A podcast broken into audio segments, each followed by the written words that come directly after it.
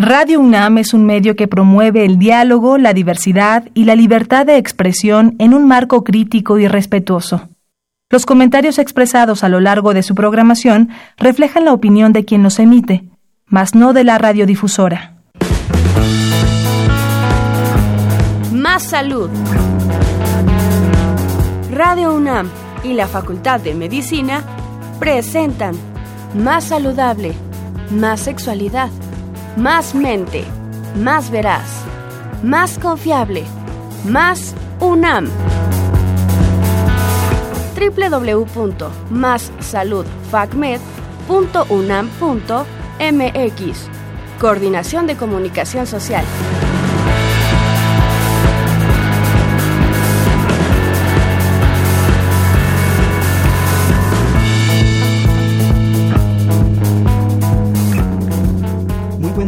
Queridos amigos. Me da mucho gusto saludarlos. Bienvenidos una vez más a nuestro programa Más Salud. Yo soy el doctor Rolando Alanís y también me da mucho gusto comentarles que este es una ocasión especial. En la conducción el día de hoy también nos va a acompañar Claudia García Dávila. Bienvenida Claudia. Buenas tardes. Para que también, si Dios quiere, nos va a estar acompañando en la conducción en futuros programas, para que ustedes radioescuchas también se vayan acostumbrando a su voz y la vayan adaptando también. El día de hoy vamos a hablar sobre un tema muy importante, el cual es el rotavirus. Para ello se encuentra con nosotros el doctor Luis Padilla Noriega, quien conoce muy bien a este virus. Déjenme presentárselos un poquito, hablarles un poquito sobre él. El doctor Luis es licenciado en investigación biomédica por parte de la Facultad de Medicina de la UNAM. Cuenta con una especialidad, un doctorado en biotecnología, y actualmente él es profesor de tiempo completo en investigación del Departamento de Microbiología y Parasitología de la Facultad de Medicina, igualmente de la UNAM. Bienvenido, doctor. ¿Cómo se encuentra el día de hoy? Muy bien, gracias por la invitación, la oportunidad de comunicar algo del el tema que eh, trabajo al, al público. Muchas gracias por venir, doctor. Y bueno, a nuestro público les recordamos, como ya es costumbre, que este es un programa grabado en vivo para lo cual también les damos los teléfonos en cabina para que se comuniquen con nosotros, los cuales son el 55 36 89 89, que cuenta con dos líneas, y el 01 800 505 26 88. Nosotros vamos a oír una cápsula y ya regresamos con el doctor.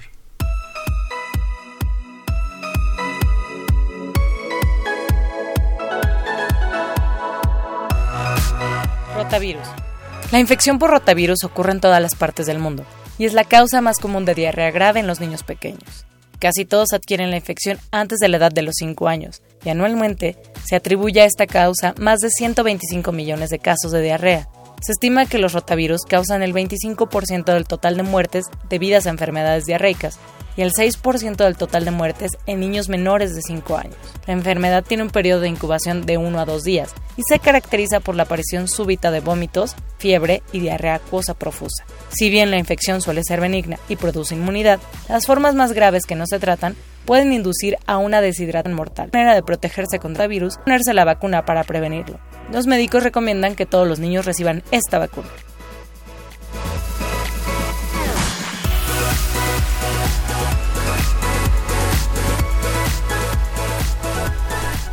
Bueno amigos, vamos a empezar hoy con este tema de rotavirus y pues bueno, gracias doctor por acompañarnos. Eh, repito, mi nombre es Claudia y es un gusto estar con ustedes. Eh, ¿Nos podría explicar, doctor, un poquito acerca de qué es el rotavirus? El rotavirus es un virus, es por lo tanto un eh, microorganismo muy pequeño. No está formado por células, como, lo, están formados las bacterias y los parásitos. Entonces es, es por esto que es muy pequeño y consta solamente de material genético y de una cubierta protectora que sirve para transmitirse entre células o entre organismos. Y bueno, nos llama un poquito la atención el nombre. ¿Sabemos por qué se le dice rotavirus? ¿O hay alguna historia detrás del nombre? Sí, rota viene del, eh, del latín y sí, he visto a través de microscopía electrónica que nos permite ver, eh, eh, digamos, organismos tan pequeños como los virus, pues tiene una apariencia como de rueda de carreta. Ah, ok. Ese es el origen de la palabra rota. Por eso es que se llama rotavirus. Y de acuerdo, también, ah, bueno, ya que estamos en, en cuanto a terminología, también nos llama la atención un poquito este, ¿qué es un rotavirus positivo? ¿A qué se refiere esto?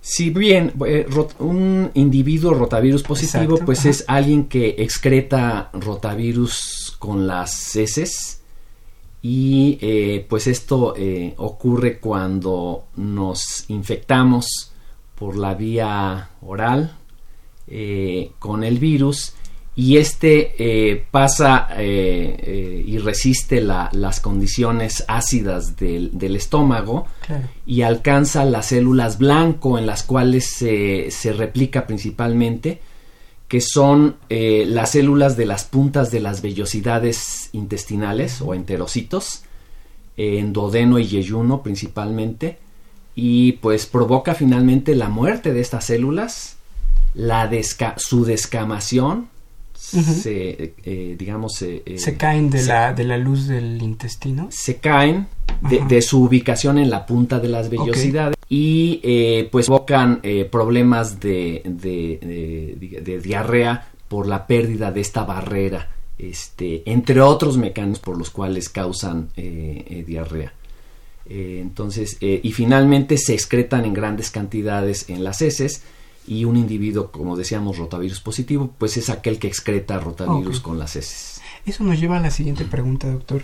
Eh, ¿Un paciente que tiene diarrea se necesita hacer siempre algún examen para confirmar el diagnóstico? Es decir, confirmar que está infectado por rotavirus.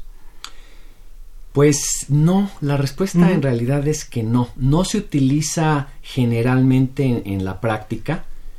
Y esto es porque eh, finalmente para rotavirus el principal problema, este, quizá me estoy adelantando, es la, la deshidratación. Claro. Ajá. Entonces, eh, si, si el médico no conoce qué es rotavirus, de cualquier manera eh, sabe qué es el, el cuál es el principal problema que hay que atender, que en el caso de rotavirus es la deshidratación, y eh, puede, eh, digamos, eh, eh, digamos, tratar entonces el, el- el- el problema.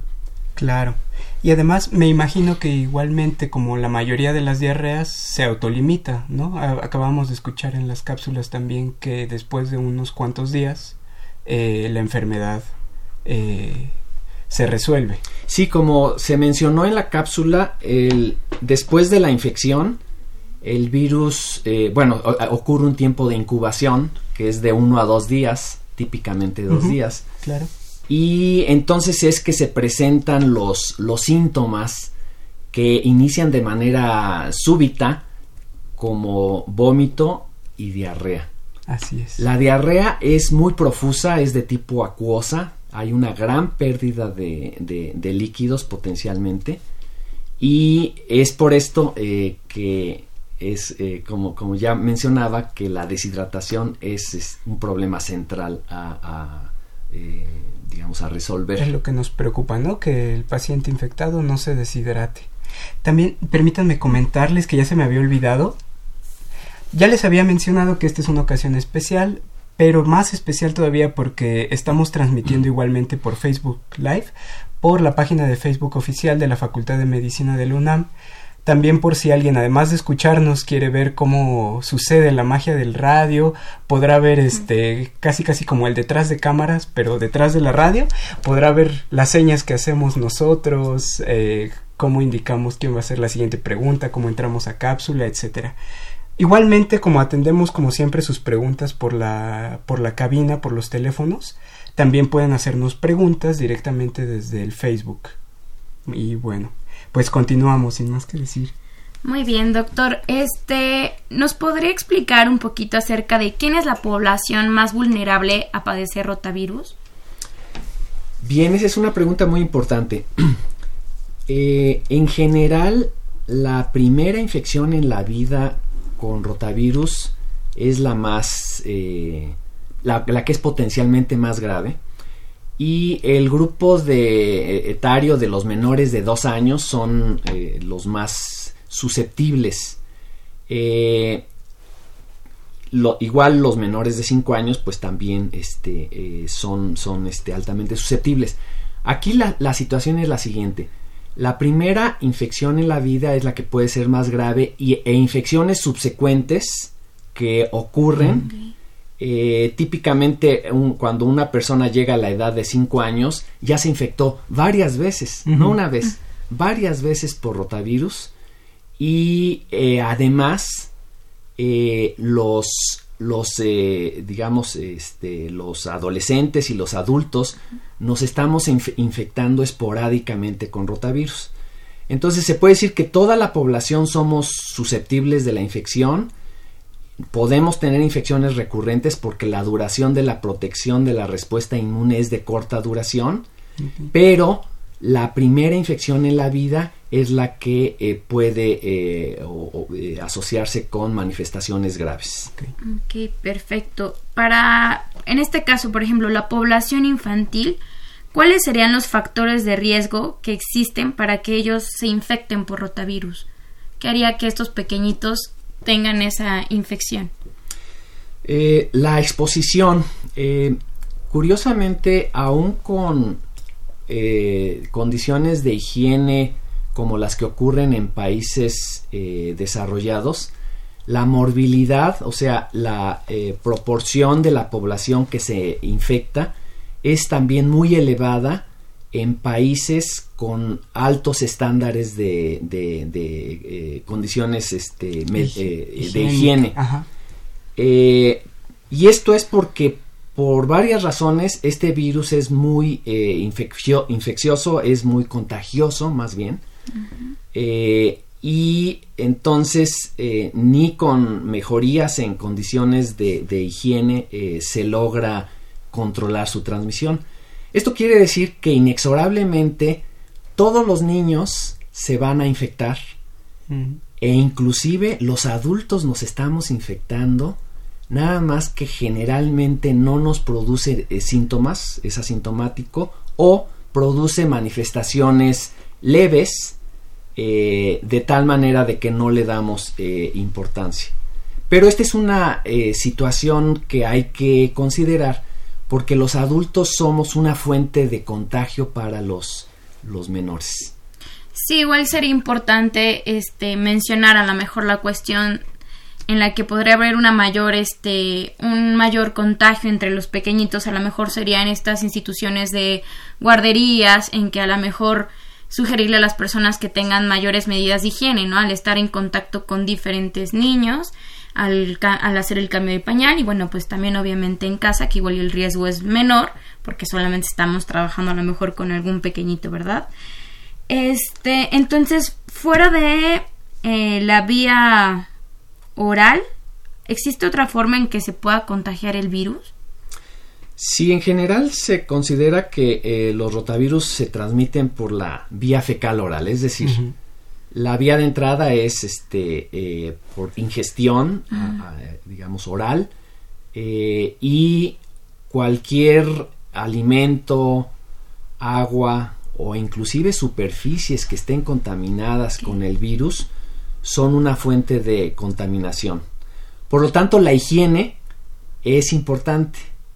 Eh, el virus, este virus es relativamente resistente a condiciones medioambientales, de tal manera de que puede ser transmitido por algo que se llama fomites, que es contaminación en superficies, incluyendo las manos, eh, eh, a través de las cuales pequeñas cantidades del virus logran, si entran a la cavidad oral, eh, ingresar posteriormente al, tracto digestivo y, e iniciar una infección. El virus es muy infeccioso. Se, ha estimado que una sola partícula infecciosa es capaz de iniciar eh, una infección en un mm. individuo susceptible. Entonces, esto hace que contaminación con pequeñas cantidades sea suficiente para transmitir la enfermedad y posiblemente esta es una de las causas por las cuales es difícil controlar eh, las infecciones por estos virus aún en países eh, desarrollados. Claro.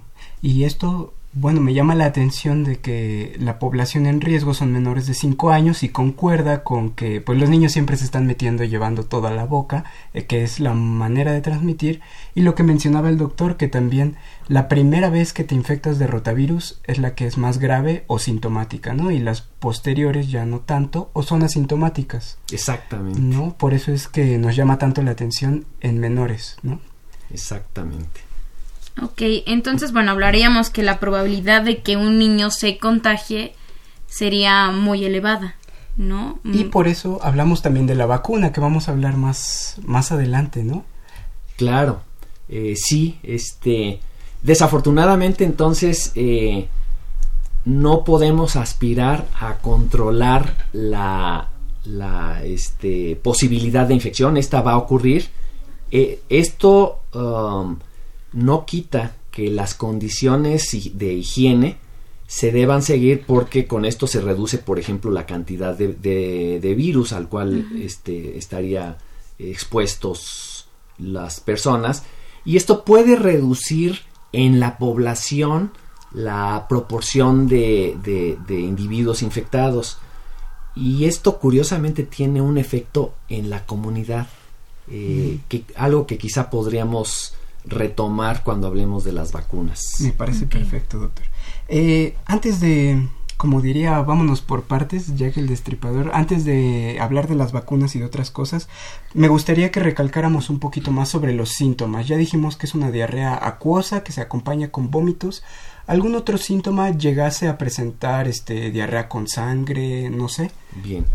Eh, coincide eh, muchas veces con fiebre, entonces es eh, vómito, diarrea de inicio súbito, muchas veces coincide con fiebre y no hay eh, en las heces este, eh, ot- algunos, digamos, este, eh, otras, digamos, este, sustancias que se asocian con infecciones bacterianas o parasitarias como son moco, sangre o leucocitos.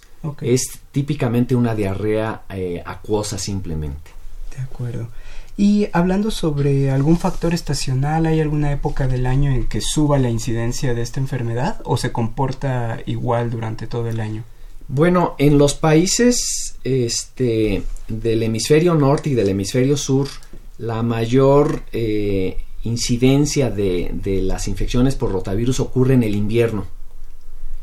Eh, en países ecuatoriales. Eh, no parece ocurrir esta estacionalidad. Es eh, una pregunta que eh, es interesante. no se sabe por qué hay una mayor incidencia de infecciones con este virus en, en el invierno, en los meses fríos del año, podría estar relacionado con la, con la, este, con condiciones, este, de, de menor humedad, este, Mm, que, que- que ocurren en estos meses, pero la respuesta corta a por qué ocurre eso es no se sabe. Ok. Solamente tenemos especulaciones. ¿Por alguna razón el virus se siente más cómodo en, en épocas de frío? Sí, Como invierno, invierno, este, primavera, ¿no? exactamente. Muy bien, doctor. Ah, ¿Existe alguna prueba de detección para, para el rotavirus? Sí, eh, existen pruebas de, de detección como eh, ensayos inmunoenzimáticos, también conocidos como ELISA, que pueden detectar la presencia del virus en las heces. Eh, existen también eh, pruebas de aglutinación en látex, eh, de partículas de látex, que también pueden detectar la, la presencia del virus. Como mencionaba anteriormente, ¿Y antes, antes la muestra para dicha prueba es sangre o heces? O- heces. Heces, las dos, ok. En, en ambos casos es detección de virus y se detecta eh, en, las, en las heces, pero no se utiliza en la eh, práctica clínica eh, usual No es habitual. porque, como decía, el tratamiento no depende de, de- de conocer cuál es el agente infeccioso. Y hay otros métodos que son utilizados más en investigación, como detección de los ácidos nucleicos del virus. Eh, o también existen pruebas serológicas que permiten detectar la, la producción de anticuerpos por el individuo, pero se utilizan más en investigación epidemiológica. De acuerdo, doctor. Y hablábamos de que, pues, principalmente los afectados por rotavirus son los pacientes pediátricos, principalmente menores de 5 años. Pero también nos queda la duda, por ejemplo, ¿qué pasa con los adolescentes y los adultos? Se llegan a infectar, sabemos, pero llegan a, presentar asintomáticos o presentan una diarrea. ¿Qué le pasa a los adolescentes y adultos que están en contacto con el virus? En general, entonces, conforme aumenta la edad, este, las infecciones decíamos que tienden a ser más, más leves y ya en la población eh, de, ah, digamos, adolescentes y adultos, lo más común es que sea completamente asintomática la infección o, o, presente manifestaciones leves, eh, de tal manera de que los adultos no somos muy conscientes de que nos infectamos porque podemos, si muestreamos una, una cierta eh, población de adultos, detectar un cierto porcentaje de excretores del virus, rotavirus positivos, que no presentan ninguna manifestación. Entonces, lo típico es que los adultos esporádicamente nos infectemos, aumentan nuestra cantidad de anticuerpos contra el virus, nos confiere una protección de duración limitada y cuando baja esa eh, protección que se piensa es conferida por anticuerpos, pues podemos volvernos a infectar sin sintomatología alguna. O sea, nos podemos infectar sin tener diarrea los adultos. Exactamente. Eso es ah, importante porque somos fuente de contaminación para los a los, pequeños ah, de la enfermedad, que son los pequeños. seríamos como los portadores de la enfermedad, pero a nosotros no nos hace cosquillas, por así decirlo. Exactamente. o no tantas. o no tantas, sí. Muy bien. También quería aprovechar el, eh, el espacio para nuestro público solicitarles el apoyo, tanto a los radioescuchas como a los seguidores en Facebook Live, para eh, donadores de sangre tipo O negativo o A negativo.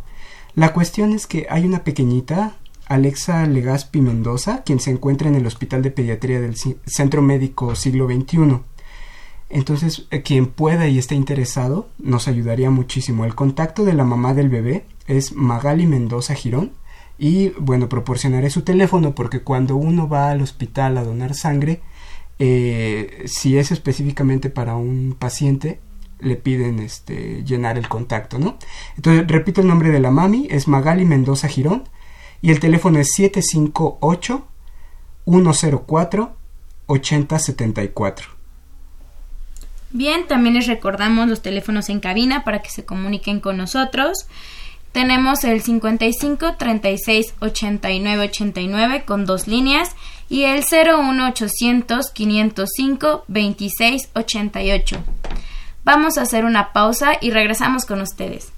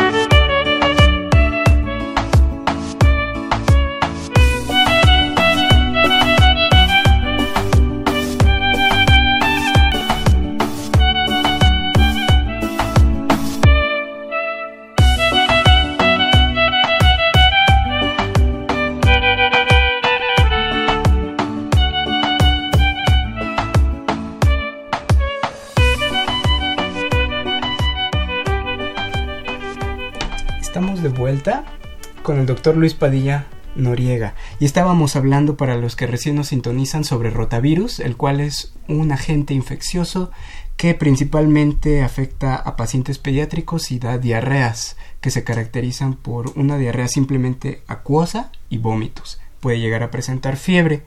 Eh, la fiebre generalmente llega a ser leve, ¿no? No más de 38 grados centígrados. Y bueno, nos da mucho gusto que también tenemos respuesta vía Facebook, por lo cual vamos a también leer sus preguntitas de nuestro público.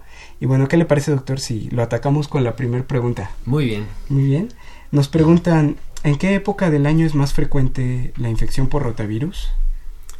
En, eh, invierno son los meses de diciembre, enero, febrero, este, los que típicamente eh, coinciden con la mayor eh, incidencia.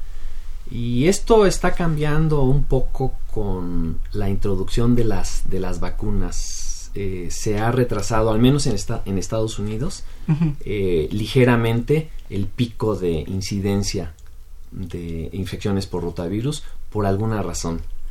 Ok. Y hablando de esto, ¿en México se ha tenido efectividad la, vacuna? Sí, existen dos vacunas eh, comúnmente, bueno, aprobadas mundialmente y en México se utiliza una de ellas. Una es la monovalente y otra es la pentavalente. Claro. Eh, la que, le llaman Rotarix y Rotatec, ¿no? Rotarix este, eh, y, Rotatec, efectivamente. Y en México se está, se está utilizando este Rotarix, la, eh, principalmente la, la monovalente. Eh, en, los distintos estudios que se han hecho en México como en otros países, eh, estas vacunas han resultado ser eficaces para prevenir las, la diarrea grave por, por rotavirus. Y esto es importante recalcarlo porque no previenen la infección, no previenen la diarrea totalmente, pero la presentación es eh, más, eh, eh, digamos, más mermada, no tan mermada. entonces están previniendo lo que es importante, que es este que requieran los niños acudir al hospital o inclusive la mortalidad, que si bien este se ha reducido con la vacunación, es todavía un problema a nivel mundial. De acuerdo. También otra preguntita de Facebook. Eh, doctor, que si en todos los laboratorios existen estas pruebas de detección del rotavirus. curiosamente no lo, no lo sé, porque, en realidad... Dependería, ¿no? Sí, no sé si exista en todos. Este, mm. Pero ciertamente este, las pruebas diagnósticas eh, están ampliamente disponibles para todos los laboratorios que, que, lo, que, lo, que decidan este, realizarlas. Claro. Y bueno, hablando, ya hablamos sobre el rotavirus, su epidemiología un poquito, pero doctor, si ya me dio la infección por rotavirus, ¿cuál es el tratamiento habitual que se utiliza? Eh, antes de, de, la introducción de las vacunas, el sector salud eh, hizo campañas eh, pues muy, digamos, eficaces en relación a la rehidratación oral. Como la deshidratación es el principal problema con esta, con estas, este, eh, eh, hidratación este, oral fue el mecanismo más eficaz para, para controlar las manifestaciones más graves y en caso de que, de que la, la deshidratación este, no sea atendida eh, digamos, en el ámbito del, este, eh, digamos, eh, familiar, pues hay casos que, requieren llegar a, a, ser tratados este, en clínicas o hospitales a través de este, rehidratación endovenosa. Claro. pero solamente los casos más graves. Claro, claro. Entonces lo importante es este hidratar, mantener hidratado al paciente, Exactamente.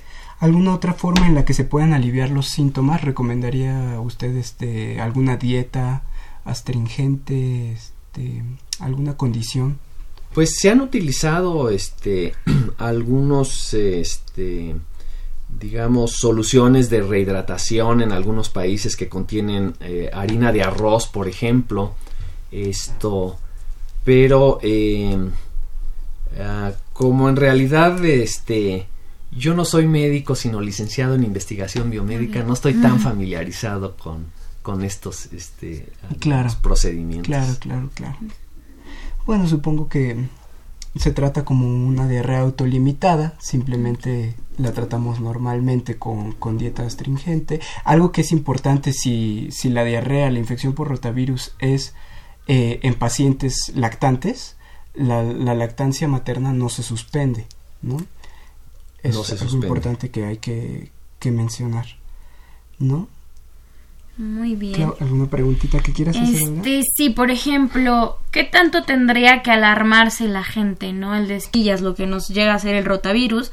Pero, por ejemplo, si un bebé, un paciente pediátrico, tiene esta infección, ¿qué tan grave puede llegar a ser?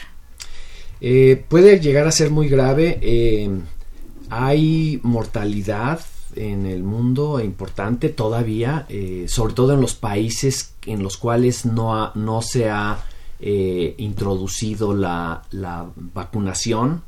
Algunos países en el en la parte este, subecuatorial de África y en algunos países este, de asiáticos como Bangladesh este entonces la mortalidad sigue siendo importante. Eh, en México la mortalidad no es tan, eh, digamos, este, grave como en estos otros países.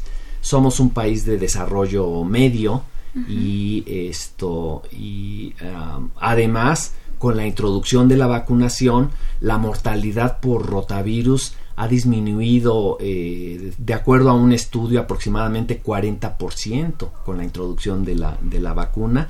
Entonces es un problema que está siendo atendido en, en el país a través de esto. Pero eh, el, el, que la mamá esté pendiente de eh, cualquier síntoma de deshidratación de, de los, de los bebés es, es, el, es el punto más importante. Eh, el, realizar eh, y si hay signos de, deshidratación, entonces sí hay que acudir a, una clínica o un hospital para que puedan tratar este caso grave. Perfecto. Tenemos mucha respuesta vía Facebook. Norma Julieta Alvarado Acosta nos pregunta, este, bueno, justo ahorita del que estábamos hablando de esto, ¿qué signos o síntomas debemos observar para sospechar que se complicó un cuadro de diarrea por el rotavirus. Y bueno, aquí es importante conocer los síntomas de deshidratación. Si tenemos un paciente que no habla, un lactante, ¿cómo podemos luego saber esto, no? Mm, algunos de los datos que se presentan que son más fáciles usualmente la gente conoce que la mollerita, la fontanela anterior, como es su nombre, este, se les deprime. ¿Qué es esto? Que se les hunde un poquito, pero este, este signo es un poquito difícil de observar, principalmente para personas que no son médicos o pues no saben hasta qué punto se deprime la mollerita. Actualmente los médicos ya informamos a las mamás que es más seguro saber que un paciente está deshidratado cuando llora sin lágrimas, cuando sus labios se ven secos, partidos, eh, cuando está letárgico, o sea que no se mueve para nada, o que está irritable. Que esté letárgico y que no se mueva, que está apático, que no tiene una respuesta o que no, no responde a, a, al pecho de la madre, son datos graves, ¿no? Si alguno de los niños presenta estos datos, es momento para ir al hospital, ¿no? Ahora también nos pregunta Carla Gómez Molleda, ¿los adultos asintomáticos portadores deben tratarse? Por cuadro clínico, ¿cómo hacer el diagnóstico diferente? ¿Solo es sintomático o forzosamente usar antivirales en niños? Nos pregunta Carla Gómez. Sí, no existen, eh, eh, digamos, este, fármacos anti este virus, antirrotavirus, antirrotavirus, que se haya demostrado que sean eh, eficaces se han utilizado a nivel de investigación algunas este, eh, sustancias, eh, pero no hay ninguno que sea que esté aprobado para, para su uso. Entonces la respuesta ahí es pues no, no contamos con, con fármacos anti, anti este virus. Claro. Eh, y los adultos Pues como se trata en general de infecciones asintomáticas o infecciones leves, en general no, no, nos no requerimos ningún tratamiento para, para esto. Este, además no requerimos los adultos que no hayamos sido vacunados vacunarnos porque todos los adultos hemos sido infectados no una vez, sino varias veces por este virus. Entonces ya tenemos la inmunidad. Ya tenemos la inmunidad que podríamos tener con la vacuna, por lo tanto no requerimos más. Ok, doctor. Tenemos otra pregunta de Víctor Manuel Serrano Rodríguez y él nos dice, ¿cuál es el tipo de serotipo más frecuente del rotavirus?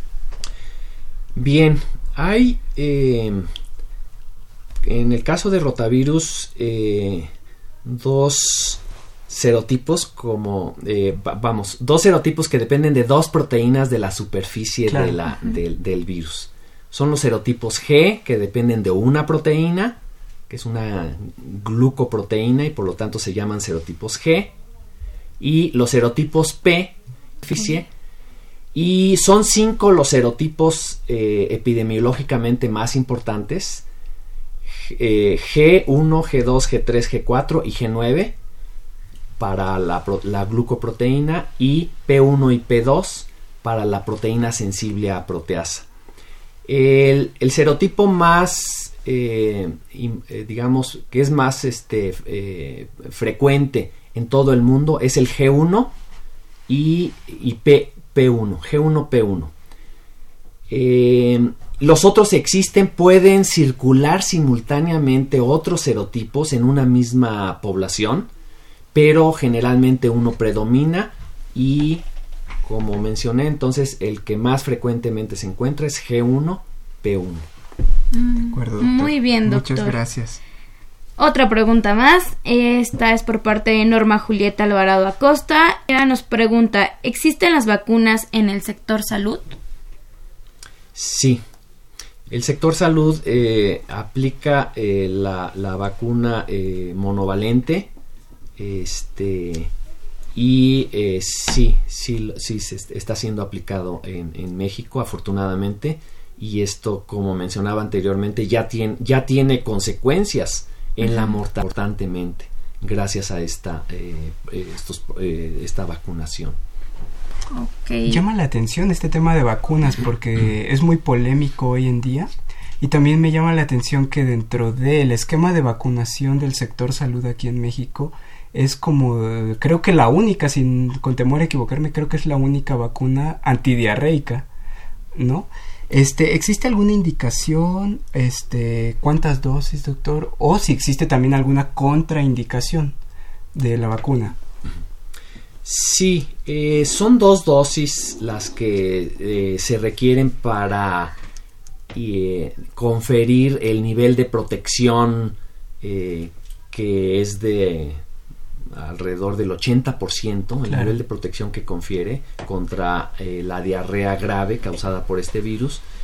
Em, de, acuerdo a, estudios en diversos países, eh, las edades en las cuales eh, se debe aplicar son la primera dosis alrededor de, las seis de las seis semanas.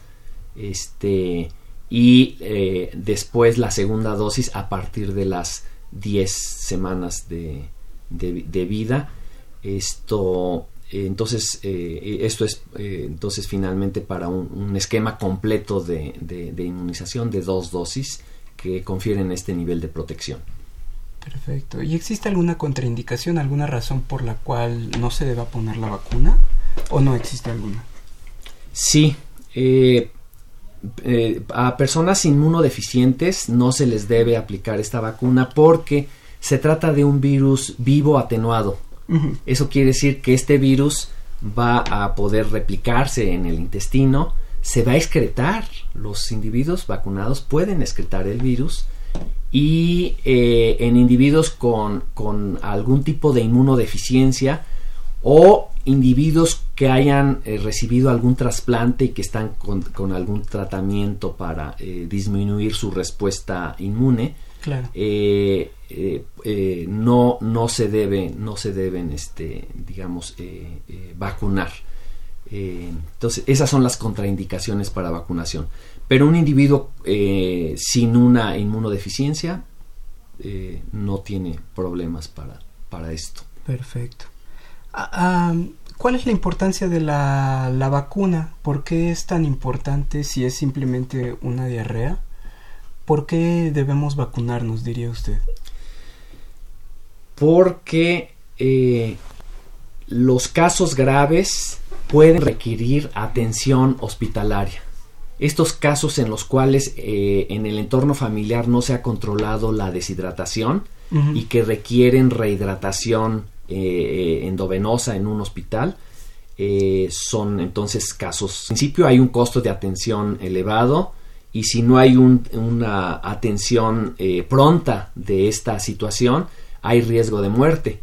Entonces, la, importancia de la vacuna es que ha reducido la mortalidad y las visitas al hospital o la clínica eh, en la población mexicana y en los otros países donde se está realizando la vacunación.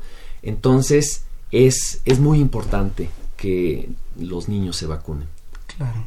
Ok, muy bien, doctor. ¿Nos podría repetir brevemente otra vez cómo es que podemos prevenir el contagio para que quede claro y sobre todo algo que nos interesa ahora como a nivel salud siempre es pues la prevención. Entonces, ¿cómo podemos prevenir el contagio del rotavirus?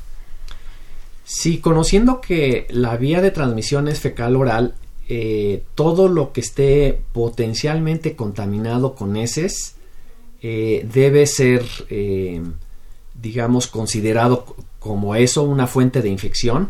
Y entonces medidas de higiene en el manejo de estos, este, digamos, pañales este, contaminados. El vómito es una forma de, transmisión también. Entonces, una exposición a vómito este, es suficiente para que el virus infecte a una persona que se, eh, eh, que, se, que se expuso a los aerosoles generados por un vómito y como el virus es relativamente resistente a condiciones medioambientales, los fomites que son superficies contaminadas o, eh, o contaminación en las manos, eh, son también una vía de, transmisión, entonces el adecuado lavado de, manos. Eh, el manejo de los alimentos debe ser realizado por personas que cuiden particularmente la, higiene para, para, prepararlos, porque también a través de alimentos se puede transmitir. No es de agua, eh, posiblemente porque, bueno, si el agua está este, eh, eh, tratada con, clorinada, este, esto afecta, esto reduce la, probabilidad de transmisión. entonces no es una vía común, pero pues el agua no debe estar contaminada con, con, esta, este, con este material. Me imagino, doctor, los eh, los bebés que asistan a guarderías que estén con un cuadro de diarrea, sería bueno recomendarle a las madres que no se que no los lleven a la guardería en lo que se resuelve la, la enfermedad. Eh, sí, efectivamente. Sí, ¿no? Para eh, que no se contagie y se hagan fomites en la guardería y luego se haga ahí un brote, ¿no? Sí, la cantidad de, de virus que se excreta en ese es, es enorme. Entonces, eh, eh, pues son una, una, fuente de, digamos, de, de, contagio. Este, y bueno, eh, desafortunadamente, este, estas, estas medidas reducen la posibilidad de transmisión en un entorno de, guardería, pero definitivamente no las, este, eh, no, las, no las evitan. Entonces, el riesgo de infección en una guardería, pues va a estar siempre presente. Claro. Pues muy bien, entonces recordar que lo vital o lo más importante es mantener la higiene, tanto de las manos, cuando preparemos alimentos, limpiar continuamente pues los juguetes que ocupen los niños y más pues en situaciones en las que se compartan, ¿no? Pero bueno, ya que hablábamos un poquito acerca de los medicamentos que no que no los hay, o los cuál sería como la complicación o cuál es la importancia, mejor dicho, de que las personas no se automediquen. O sobre todo también si pudiéramos hablar un poco de eh, ay, este antibióticos. Que es lo que la gente la le gente encanta, es lo que le encanta consumir en cuanto tiene alguna enfermedad. Cu- ¿Cuál sería la importancia de automedicarse en esta enfermedad? Sí, en realidad, como se trata de una eh, infección viral, pues los antibióticos no van a tener eh, ningún efecto sobre, Mm. sobre, la, sobre el virus. Claro. Eh, entonces, eh, eh, la importancia de, de no automedicarse es precisamente porque no es necesario para infecciones virales el tratamiento con antibióticos.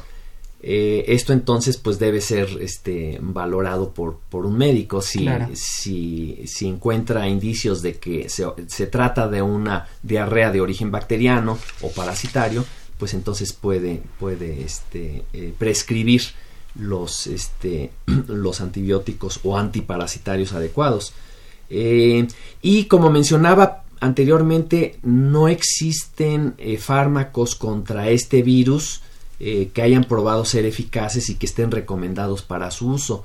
Entonces, eh, pues la automedi- automedicación tiene la desventaja de que eh, el desconocimiento de que no son eficaces Sí, ningún fármaco no- conocido hasta donde se sabe Claro. este pues eh, hace inconveniente el, el automedicarse Claro, como bien dice doctor, no son efectivos y lejos de ser efectivos dificultan al clínico ya que la enfermedad se complica, llega usted al médico y llega con el cuadro enmascarado, ¿no? Por ejemplo, pueden dar algunos medicamentos, aunque no sean antibióticos, que no servirían en este caso, dar algunos medicamentos que eh, hagan engañoso el cuadro, ¿no? Dar antidiarreicos que empeorarían el cuadro en este caso, ¿no? Sí, por ejemplo, el, eh, mm, eh, salicilato de bismuto, que es Ah, una, una sustancia que en algunos casos se utiliza para controlar enfermedades diarreicas, pues no está este, recomendado eh, eh, en, este, en, estos, en estos casos, aunque puede reducir la duración de la diarrea, hay posibles complicaciones con salicilatos, curiosamente, que hacen inconveniente su, su, su prescripción. Y esto pues lo sabe el médico, pero, eh, pero no el, digamos, el papá o mamá Ajá. de los niños. Claro, Entonces, este, sí, la recomendación en general es no automedicarse. perfecto. Por ejemplo, entonces lo ideal sería, bueno, obviamente mantenerse hidratado, seguir las recomendaciones que ya nos ha comentado doctor, pero pues también ser como paciente. Entonces, ¿cuánto tiempo es, es como lo normal que duren los, los pacientes con este cuadro de rotavirus? Sí, la duración típica de la, de la diarrea es de tres días. Eh, el vómito, el vómito suele, suele iniciar inclusive un poco antes de la diarrea y dura menos. eh, de tal manera de que dura dos días y medio aproximadamente. Este pu- puede durar ese, ese tiempo. Y posteriormente a este tiempo, la enfermedad en general se autolimita. Eh, y este, los individuos, curiosamente, los infectados siguen excretando virus hasta por dos semanas, este, después de que se resolvió el primero el vómito, después la diarrea y ya es- eh, se, se convierten en, en, este eh, curados, pero siguen excretando el virus durante un cierto tiempo. Esto, entonces, pues continúan siendo posible fuente de contagio.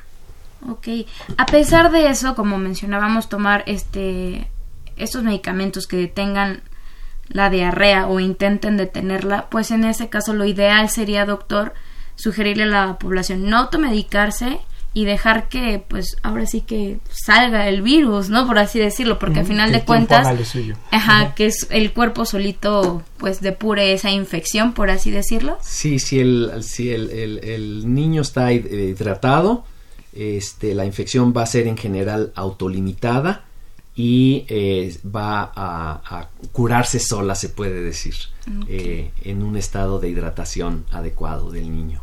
Perfecto. Nos llegan más preguntas en Facebook. Voy a tratar de leer las más que se puedan de una manera rápida para también darle respuesta a ustedes.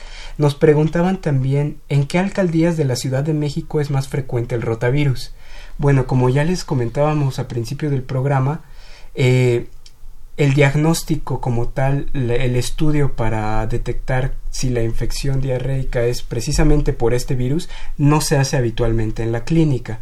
Entonces, hasta ya lo platicamos ahorita fuera del aire, hasta donde tenemos conocimiento los integrantes de la mesa, eh, no tenemos este dato y no sabemos si se haya hecho el estudio para saber en qué delegaciones o alcaldías sea más, más frecuente, ¿no? Una disculpa que no tenemos esa, esa información. También nos preguntan cómo se deben manejar las guarderías eh, para el trato con los niños, por ejemplo en el cambio del pañal. Y bueno, como ya decíamos, eh, el pañal se tiene que cambiar, ¿no? A fuerzas. Yo creo que lo recomendable sería, después de realizar esta acción, hacer un lavado de manos efectivo, pero sobre todo yo creo que es la vacuna, ¿no? ¿O qué opina usted, doctor, sobre esto? Sí, sí bueno, el, el, pañal... Eh pues tiene grandes cantidades de virus, entonces habría que manejarlo apropiadamente en el sentido de que se vaya con la basura de este eh, material este eh, digamos este potencialmente contaminado no ah, este en bolsa este eh, apropiadamente y bien cerrada. Y efectivamente lavarse las manos. Este no hay sustituto de un buen lavado de manos. con agua y jabón También nos preguntan cómo evitar el contagio de adultos a niños en casa. Bueno, creo que a, nuestro público le llama mucho la atención de cómo evitar el contagio. ¿No? Pues ya hablamos mucho sobre higiene, lavado de manos, evitar fomites, que son lo que ya nos comentaba el doctor, estos este, objetos o superficies que están contaminados con el virus. Pero eh, algo leyendo sobre el tema que me llamó mucho la atención, que a diferencia de las enfermedades diarreicas que son ocasionadas por bacterias, las que son ocasionadas por rotavirus no hace gran diferencia que tengamos unas condiciones de higiene, ¿no es así? Tan importantes. Aquí la importancia de la vacuna, que es una vacuna que es por vía oral, eh, se pone antes de que el niño cumpla seis meses y ha tenido una efectividad muy importante, al menos hasta donde yo me quedé, hasta el 2010, al 2006 logró reducir la mortalidad por esta enfermedad en un 40%. Entonces, yo creo que es importante que nos quedemos con esto, ¿no? La vacuna es importante. Sí, la vacuna es importante.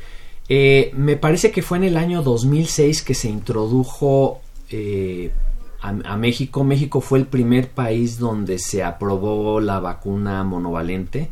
Este. Y a partir de este, de este año han ocurrido estudios que han demostrado su eficacia para reducir la mortalidad. Entonces, efectivamente, la vacunación es la mejor eh, herramienta que tenemos contra eh, la diarrea por rotavirus. Eh, y la, transmisión de adultos a niños es un asunto complicado eh, debemos de, seguir las medidas de higiene que nos permitan evitar eh, cualquier contaminación con, con, heces este, eh, y esto pues implica cuidado en la, preparación, en la preparación de los alimentos y el lavado de manos y el considerar que los fomites como los juguetes eh, virus presente en, los, en la superficie de los juguetes son una posible fuente de infección. Entonces, eh, la mejor recomendación para tratar de reducir la infección de los niños a partir de los adultos son medidas de higiene. Eh, desafortunadamente, como mencioné al principio, este virus es muy contagioso. Basta muy poca cantidad para que del virus para que se inicie una infección. No todos los virus son así. Este es muy eficaz para, transmitirse, para contagiarse. Eh, entonces, eh, las medidas de higiene, pues, este, eh, ayudan y desafortunadamente no garantizan al 100%, reducen la posibilidad. pero este pues el, considerar que esto es, es posible que exista nos, nos ayuda a enfatizar que debemos tratar siempre de mantener las medidas de higiene en el mejor nivel. Muy bien, doctor. También, una vez que estamos infectados de, de rotavirus, ¿cuál sería el especialista indicado para ayudarnos a tratar esta enfermedad? El médico familiar. Este, el médico familiar es, es quien este, en general este, maneja estos, estos, este, estos casos em, y no es necesario acudir con algún especialista. especialista claro algunas últimas recomendaciones que nos haga para empezar a concluir este programa. Estuvo muy, muy, muy interesante la charla, pero todo tiene de repente un fin. Entonces, últimas recomendaciones que tenga para nosotros, doctor. Bueno, eh, pues eh, es eh, importante conocer a los virus. interaccionamos siempre con, con, los virus. Nos provocan algunas enfermedades y hay algunos virus que no provocan enfermedades, curiosamente, son menos, menos conocidos porque no nos provocan problemas, pero el, familiarizarse con la naturaleza de estos eh, microorganismos, que son también agentes infecciosos para nosotros, eh, nos permite pues eh, conocer más el entorno donde nos movemos y, qué es lo que debemos hacer para reducir los riesgos. Entonces, pues la recomendación es informarse de este y de otros virus. Perfecto. Muchas gracias, doctor. Eh, pues ya casi llegamos al final de nuestro programa. No sin antes también me gustaría dar otras recomendaciones sobre qué hacer en caso de que tengamos un paciente con diarrea en casa. Ya sabemos que, por ejemplo, hacer una dieta astringente en caso de pacientes que ya son eh, infantes pero mayores. ¿Qué es una dieta astringente? Pues ya sabes, evitar lácteos o derivados de los lácteos, que son quesos, yogur, etcétera, evitar irritantes como el chile o el café, que todo esto va a agravar el caso de la infección o la diarrea y bueno, mantener siempre hidratados. Se recomienda por la OMS que cuando todavía no se tiene una, una deshidratación mostrado clínicamente que, se, que sea observable, en cada vómito o en cada deposición recuperar el volumen perdido aproximado. En menores de dos años se recomienda que se dé media taza de vida suero oral o algún suero con hidroelectrolitos, o en el caso de niños mayores de dos años que se dé una taza o taza y media a sorbitos, quiere decir que poco a poco, porque si se lo damos y se lo así que haga fondo, con el vida suero oral puede provocar otro vómito, ¿no? Estas serían como las recomendaciones también para pacientes que se deben de mantener bien hidratados, ¿no? Que es lo que nos preocupa en rotavirus. Y bueno, desgraciadamente ya llegamos al, al final de nuestro programa, doctor. Este, le, le, recordamos a nuestro público, estuvo con nosotros el doctor Luis Padilla Noriega, yo soy el doctor Rolando Alanís y también estuvo con nosotros Claudia. Claudia García Dávila, mucho gusto a todos, me encantó acompañarlos en este programa, muchas gracias doctor. Y pues bueno, nos vemos la siguiente semana, ¿no, Claudia? Así es, aquí estaremos dando lata. Perfecto. No sin antes también eh, mencionar los créditos de las personas que hacen que el programa sea posible. En la producción Erika Lamilla Santos, voz de las cápsulas Andrea Candy y en los controles Socorro Montes. Gracias y excelente tarde. Esto fue una coproducción de la Facultad de Medicina y Radio UNAM. A nombre del doctor Germán Fajardo Dolci, director de la Facultad de Medicina, doctora Irene Durante Montiel, secretaria general, licenciada Karen Corona Menes, coordinadora de comunicación social.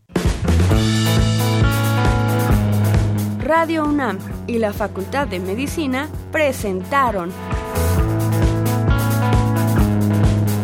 Más Salud. Consulta nuestra revista www.massaludfacmed.unam.mx. Coordinación de Comunicación Social. Más UNAM.